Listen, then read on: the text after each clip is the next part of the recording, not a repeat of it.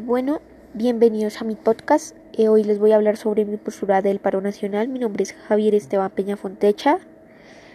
Y pues mi postura del paro nacional, digamos, es que, aunque hay videos, digamos, en las redes que la policía y el ESMAD y eso, digamos, por así decirlo, golpeando, disparando a las civiles que están marchando pacíficamente.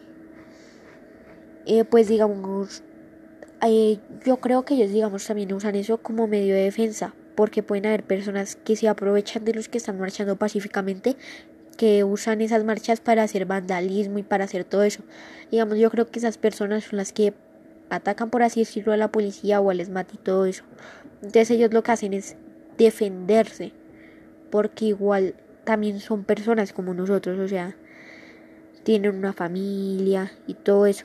Y las personas que están pues en la marcha pacífica y todo eso, en general sí están marchando como por, por proteger sus derechos y todo eso.